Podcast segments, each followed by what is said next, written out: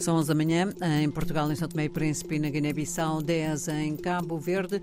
Já meio-dia em Angola, é uma da tarde em Moçambique e na África do Sul. Estão aí as notícias desta quinta-feira, edição de João Pereira da Silva. Morreu o ex-futebolista, treinador de futebol, Artur Jorge. Foi esta madrugada em Lisboa, depois de doença prolongada. Morreu serenamente rodeado dos familiares mais próximos, diz um comunicado da família eh, publicado esta manhã. O ex-selecionador nacional tinha 78 anos. 30 episódios de violência terrorista em Cabo Delgado em janeiro deste ano. As contas são de uma plataforma que monitoriza e mapeia os conflitos na região. Paula Bosch. É o novo balanço feito pela plataforma Cabo Ligado, que reúne jornais, sites online eh, e centros eh, que estudam estes fenómenos, especificamente no norte de Moçambique. Há então registro de 28 eventos de violência política em Cabo Delgado, só no primeiro mês deste ano, de que resultaram 25 mortos. Concentraram-se nos distritos de eh, Mocimboa da Praia, Macomia, Metuge, Pemba e Mecufi. 21 destes eventos visavam civis. A milícia na Parama, que junta paramilitares, ou seja, um grupo de cidadãos armados, esteve envolvida em quatro incidentes relacionados com o surto de cólera. Isto, considera-se no relatório, é um lembrete de que a falta de confiança das comunidades no Estado pode manifestar-se de forma violenta no quadro da insurgência. Em janeiro, lê-se ainda neste relatório, assistiu-se à continuação da luta pelo controle de Macomia e das ilhas, bem como um avanço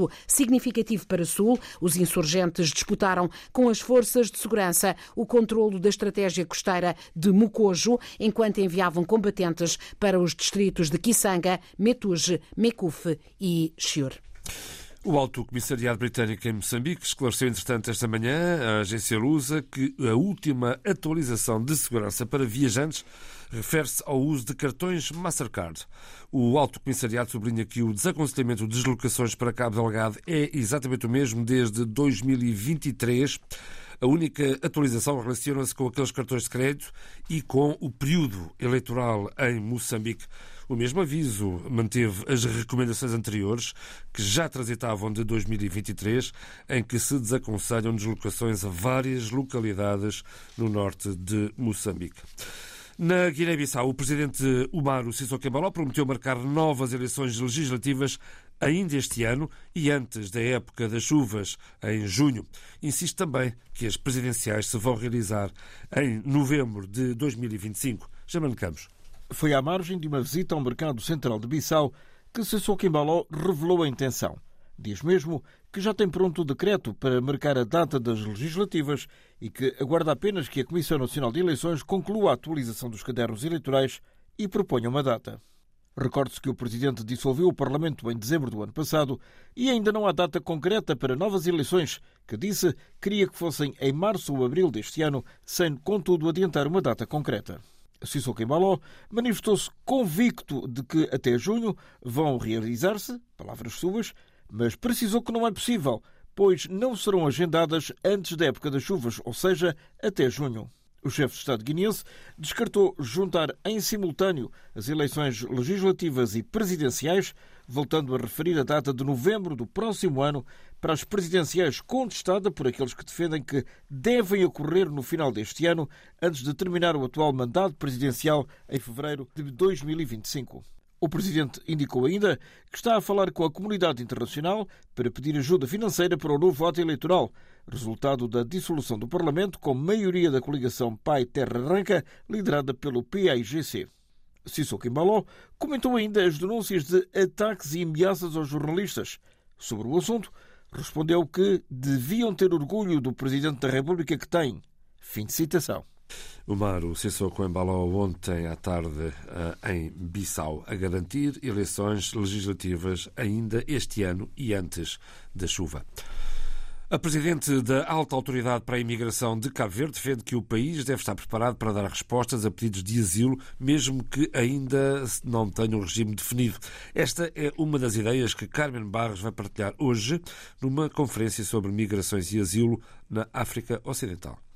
É verdade que as responsabilidades da alta autoridade para a imigração se prendem muito mais com as migrações voluntárias, eh, no caso a imigração, mas também é verdade que efetivamente eh, nos últimos anos o país vem sendo confrontado com casos e situações em termos de emergência e de necessidade de ação humanitária, eh, envolvendo pessoas em, em, em, em situação de, de, mobilidade, daí interessa, inclusivamente, nós conhecermos aquilo que tem sido feito a nível da região Carmen Barros, presidente da, da, Alta Autoridade para a Imigração em Cabo Verde. As políticas de migração da União Europeia deve, negam segurança e proteção aos refugiados e migrantes. É a conclusão do relatório dos Médicos Sem Fronteiras, agora conhecido, Cristina Bosch. São relatos em primeira mão de mais de 20 mil consultas médicas de saúde mental e de emergência nas fronteiras da União Europeia e de mais de 8.400 pessoas resgatadas no mar em 2023. Julian Colette, líder da equipa operacional de Médicos Sem Fronteiras, diz que a decisão de permitir e promover políticas de violência e privação contra refugiados e migrantes, em vez de procurar soluções políticas humanas, deveria chocar a consciência coletiva. Denunciam a situação no Níger e na Líbia, onde as pessoas são bloqueadas e são devolvidas à força. Na Líbia, as pessoas são interceptadas no mar e levadas para centros de detenção. O mesmo padrão verifica-se na Sérvia e na Tunísia. As equipas de Médicos Sem Fronteiras trabalham nesses centros de detenção e qualificam-nos com condições deploráveis. Dentro das fronteiras da União Europeia, denunciam a violência e os retrocessos para com os refugiados e os migrantes que existem em países como a Polónia, Grécia, Bulgária e Hungria. Os Estados-membros da União Europeia são também acusados de não prestar assistência às pessoas em perigo no mar. Segundo a organização, muitas mortes no Mediterrâneo Mediterrâneo poderiam ser evitadas. E para elaborar este relatório, a Médicos Sem Fronteiras baseou-se em relatos de médicos e pacientes durante mais de 20 mil consultas médicas. Oito idosos, na sua maioria mulheres, acusados de feitiçaria morreram ontem em Colates, no setor de São Domingos, na Guiné-Bissau, depois de terem sido submetidos por uma vidente a uma prática tradicional. A informação é avançada pelo Jornal Democrata, que cita o administrador do setor de São Domingos. Vitima pessoas que também tomaram aquela bebida tradicional estão a receber assistência médica no hospital local. O calor teima em não largar São Tomé, com temperaturas acima de 30 graus há vários dias consecutivos. De manhã, de tarde e de noite, a população não para de reclamar o calor intenso que se faz sentir nas ilhas maravilhosas de São Tomé e Príncipe. Há muito calor, muito calor. Não, não é normal. Não é normal. Pelo menos em comparação com tempos atrás, não é normal. Pelo menos três meses para cá tem havido uma, uma, uma mudança de temperatura é, fora de sério mesmo. É, o meteorologista Aristómenes Nascimento explica que o país está a passar por uma onda de calor com temperaturas acima de 30 graus, o que não é normal nesta época do gravanito em São Tomé e Príncipe. A onda de calor deve ser uma coisa global e São Tomé não foge a regra. Estamos a falar de onda de calor porque a onda de calor é, é quando se resista cinco dias consecutivos de temperatura superior à, à média normal que devíamos ter nesta altura. Perante o calor intenso, as praias têm sido alternativas para muitos populares se refrescarem. Nos últimos dias, quase que religiosamente estou cá, porque tem feito muito calor, mas muito calor. Vim mergulhar um bocadinho, para passar o tempo, né? É vir à praia constantemente, e estar mais de, de short em, em casa. Segundo o Instituto Nacional de Meteorologia, a situação deverá manter-se pelo menos durante os próximos 15 dias, mas alerta para a ocorrência de fenômenos naturais extremos devido às alterações climáticas. José Afonso em serviço especial para a RDP África em São Tomé. Estreia hoje em Portugal o filme Soares é Fixe, uma ficção inspirada em factos históricos na eleição de Mário Soares para a presidência da República em 1986. O filme transporta-nos até à noite eleitoral que deu a vitória ao fundador do PS. Se ganharmos Lisboa e Porto, ganhamos a noite. Até lá, serenidade. A noite da segunda volta das eleições presidenciais de 1986 é um momento vivido em Soares é Fixe. Foi natural a escolha do argumentista João Lacerda Matos. Qual seria o momento mais importante? E há vários, mas este sem dúvida que é o momento. A noite eleitoral em que ele vence as eleições, em que se torna o primeiro presidente civil do pós-25 de Abril e do antes do 25 de Abril também, desde a República que não havia um. Antes das filmagens encontraram-se com a família Soares, conta o realizador Sérgio Graciano. João Soares e Isabel Soares foram nossos consultores, foram super corretos, porque eles acreditam que a memória do pai deles não é de ninguém, é uma memória, não é? Pode ser interpretada porque é interpretar. Neste caso fui eu e o João, interpretámos, não sei da melhor maneira, mas foi interpretada à nossa maneira.